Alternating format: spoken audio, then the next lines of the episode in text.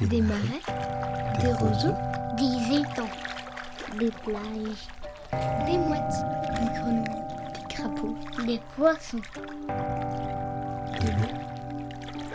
Et toi, tu fais quoi dans une zone humide Je vais me mettre là. Je vais... Voilà.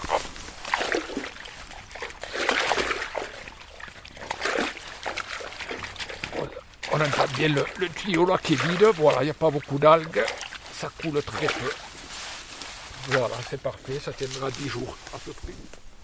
Je vérifie chaque fois que je passe hein, que l'eau arrive bien, que les, prises d'eau ne soient pas obstruées par euh, des algues ou des bra- branchages. Et il y a un suivi permanent tout au long de l'année qui permet de garder la zone telle euh, qu'on la voit aujourd'hui. Je m'appelle Thierry Ruiz, je suis le président de l'association départementale des chasseurs de gibier d'eau depuis près de 20 ans. Mon but est de maintenir ces zones en état le, le meilleur possible, mettre de l'eau, euh, l'eau douce, euh, pour favoriser la repousse de toutes les plantes qui figurent sur ces sites. Également, créer une zone favorable pour tous les oiseaux d'eau. Euh, ces zones sont bien évidemment mises en réserve pour ne pas déranger euh, toute la faune euh, locale. Thierry, pour toi, une zone humide, c'est quoi?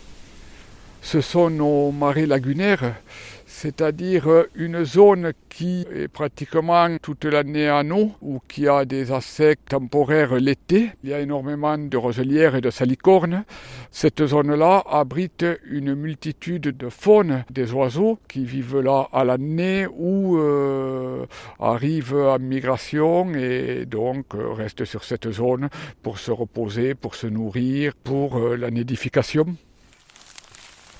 Aujourd'hui, on se trouve euh, sur, le site avec un temps idéal, c'est-à-dire euh, un temps euh, avec pas mal de, nuages, légèrement pluvieux. Alors là, c'est vraiment mythique parce que lorsqu'on voit les corbières sur le fond avec de gros nuages blancs qui descendent avec une petite tramontane, une partie de ciel bleu euh, très en hauteur et puis vers la mer euh, des nuages avec de grosses éclaircies, enfin une euh, diversité de gris magnifique.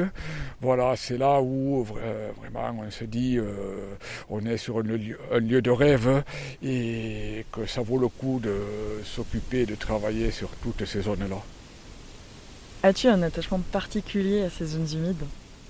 Alors oui, en effet, euh, j'ai un attachement tout particulier parce que c'est une zone que j'ai connue euh, en étant euh, tout petit puisque j'accompagnais déjà mon père à la chasse il y a de cela plus d'une cinquantaine d'années. Donc c'est une zone que j'ai toujours connue. Bon, c'est vrai, il faut l'avouer, c'est un site mythique quand même, d'une grande tranquillité et très très très sauvage. Quoi. On se sent vraiment dans un autre lieu quand on se trouve ici. Thierry, si tu avais un conseil à donner aux auditeurs pour découvrir ces zones humides, ce serait lequel? Se trouve aux portes de la ville de Narbonne. Beaucoup d'auditeurs euh, ne les connaissent pas ou les ignorent totalement, alors que c'est très simple puisqu'il y a de nombreux organismes qui se proposent de faire des visites euh, sur ces territoires. Je pense notamment au parc naturel de, la Narbonnaise qui travaille énormément et qui se fera un plaisir de faire partager sa passion de la nature en vous amenant euh, sur tous ces lieux. Música